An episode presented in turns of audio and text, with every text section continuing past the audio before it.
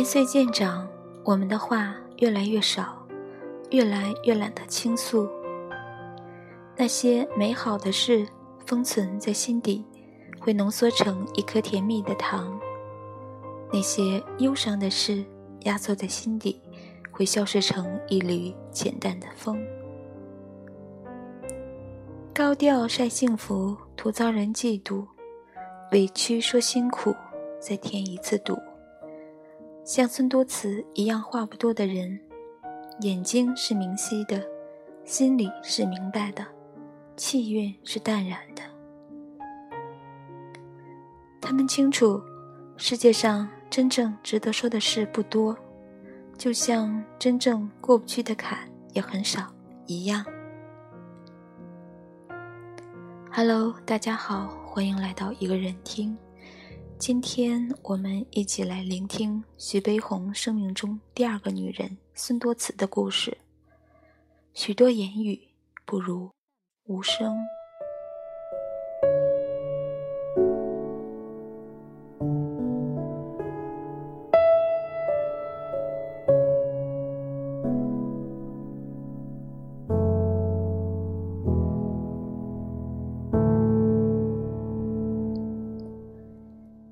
一九五三年九月的一天，或许是个天空阴霾、阴雨绵绵的下午。五十四岁的蒋碧薇去中山堂看画展，展厅门口千百名转身间，一个似曾相识的身影立于眼前。虽然四十岁的孙多慈也不复当年青春盎然的女学生模样，却清雅温婉，别有韵致。最终，快言快语的蒋碧薇率先开口：“徐先生前几天去世了。”向来沉默少语的女学生忽然脸色大变，泪水夺眶而出。二十三年前，为了同一个男子势同水火的两个女子，人生的唯一一次对话，居然是告知那个男子的死讯，而那个男子。早已成了最熟悉的陌生人，在海的彼岸，十五年音讯杳然。徐悲鸿一九五三年去世后，在接下来的半个世纪中，他生命中最重要的三个女人，有两个都写了回忆录。蒋碧薇写于六十年代的《蒋碧薇回忆录》，廖静文写于八十年代的《徐悲鸿的一生：我的回忆》。而唯有女学生孙多慈，从来缄默有加，平易游人，直到一九七五年辞世，也未曾为自己解释半字。当然，她从来也不是个多话的人。洪晃曾说，在我们心目中，永远有一种对五四女学生的向往。孙多慈便是这种女学生的典范。即使一九三零年对他来说是个稍显灰暗的年份，那时他常常神情抑郁地行走在安徽安庆这座六百年省会的江城街头，仿佛一张轻飘飘的纸，失落地融入周围白墙灰瓦的徽派建筑。这一年，他不仅大学落榜，而且家道变故。虽然祖父孙家鼎是清末重臣，历任宫里吏户部尚书和中国首任学务大臣，父亲孙传苑也是一代名士，担任孙传芳秘书和国民党安徽省常委。但是因为卷入党派斗争，孙传苑在女儿考试前的秋天被秘密羁押，直接导致安庆第一女中的首席才女发挥失常。于南京中央大学文学院失之交臂，才女落榜总让人格外惋惜。当时在安徽大学任教的苏雪林曾回忆说：“我是安徽省立第一女子师范祖业的，民国十九年到安大教书，又回到安庆母校，此时已改为省立第一女子中学了。常听朋友们谈起。”母校出了一个聪明学生孙多慈，国文根底甚深，善于写作，又擅长绘画，所有教师都刮目相看，认为前途远大，不可限量。命运为孙多慈暂时关上了求学的门，却打开了艺术的窗。由宗白华引荐，他1930年来到南京中央大学美术系做旁听生。一场落榜拉开了民国最著名的师生恋的序幕。南京中央大学美术系主任徐悲鸿很快注意到一个女生。她眼神忧郁而流转，伏在桌上温习笔记时，刘海便斜斜地搭在眼帘。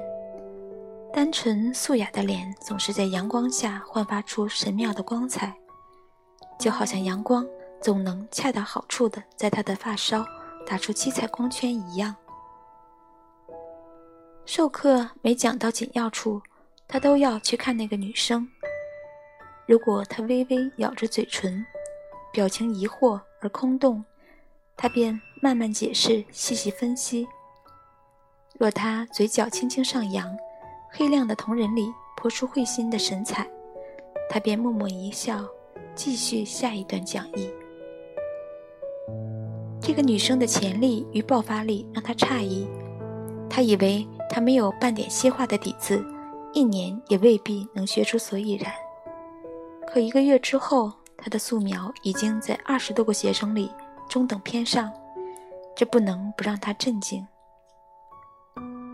于是，孙多慈像一颗突如其来的子弹，急速而迅猛地击穿了徐悲鸿的心。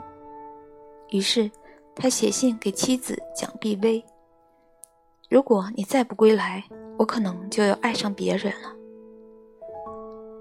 只是，爱情哪里是这般收放自如？虽然徐悲鸿自认磊落，但情感的天平依旧失控倾斜。他为女学生画了幅著名的素描肖像，这幅简单的小画，居然耗了大师一个礼拜的时间。他说：“多次，你可是觉得我将你画的不美？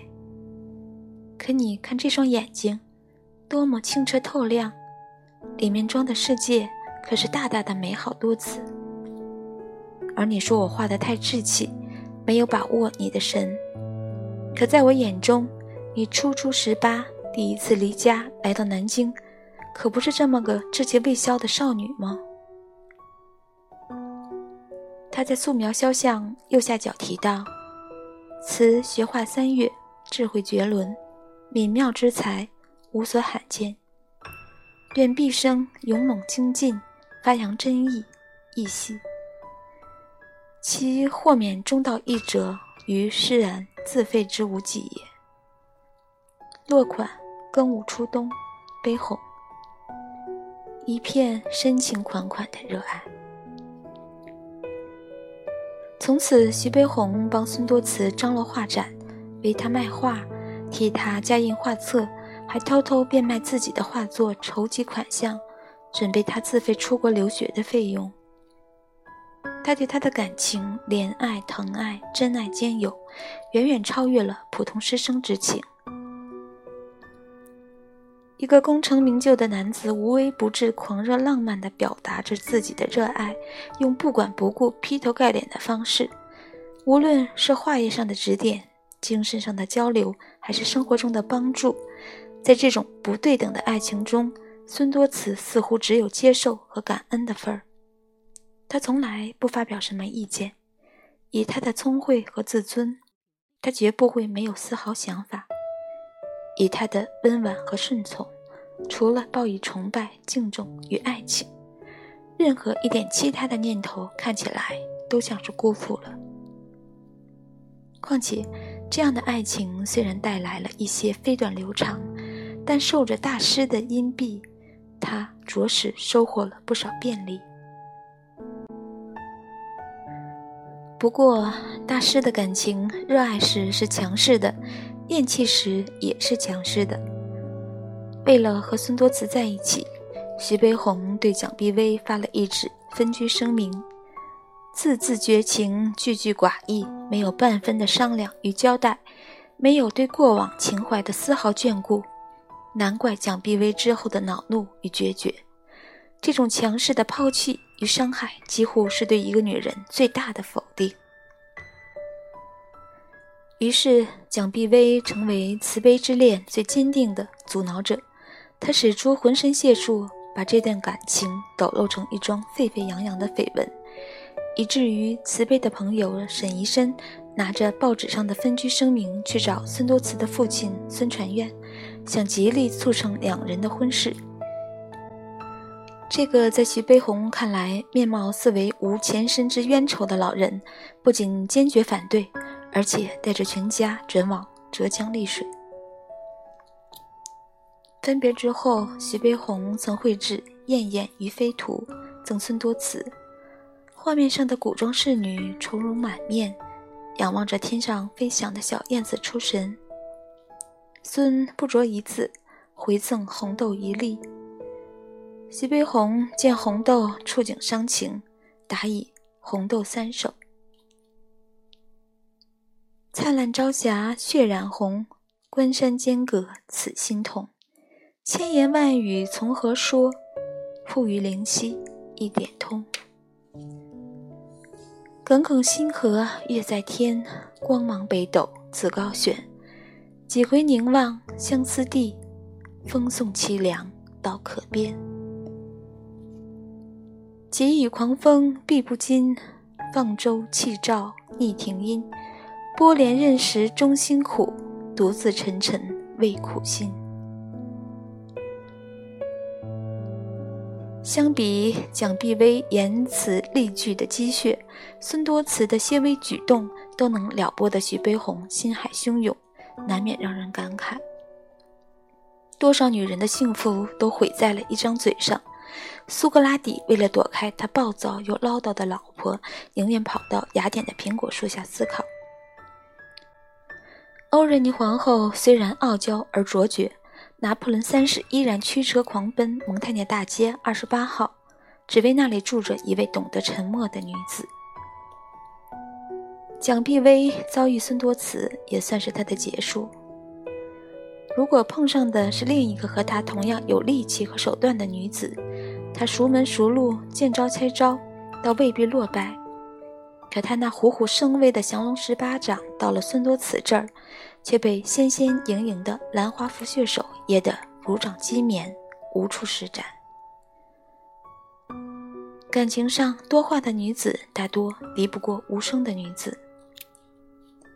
无声的女子懂得隐藏和留白，沉默的让人猜不透，却欲罢不能，无形中为自己和别人都留了余地。多话的女子则毫无保留，尽释人前。看似气势如虹，实则自暴其短。男人心目中的经典女子，有几个能说会道、喋喋不休的？蒋碧薇败给了孙多慈，慈悲之恋却败给了时间。孙多慈曾与徐悲鸿做过十年之约，十年，你也有个了断，我也有个结果。结果，十年之后，两人早已天各一方。徐悲鸿应邀去印度讲学，五年不归。一九四二年回国时，孙多慈以尊父命嫁给当时浙江省教育厅厅长许绍利。一九四六年，徐悲鸿与廖静文在北平结婚。在一幅红梅图轴中，孙多慈提到：“以翠竹总是无言，傲流水。”空山自感寂寞。徐悲鸿见后，在梅枝上补了一只没有开口的喜鹊。一个怅然若失，一个欲说还休，悲欢离合总无情。只是十年之后，孙多慈已不再是天真顺从的女学生，而成了没落大家庭的顶梁柱。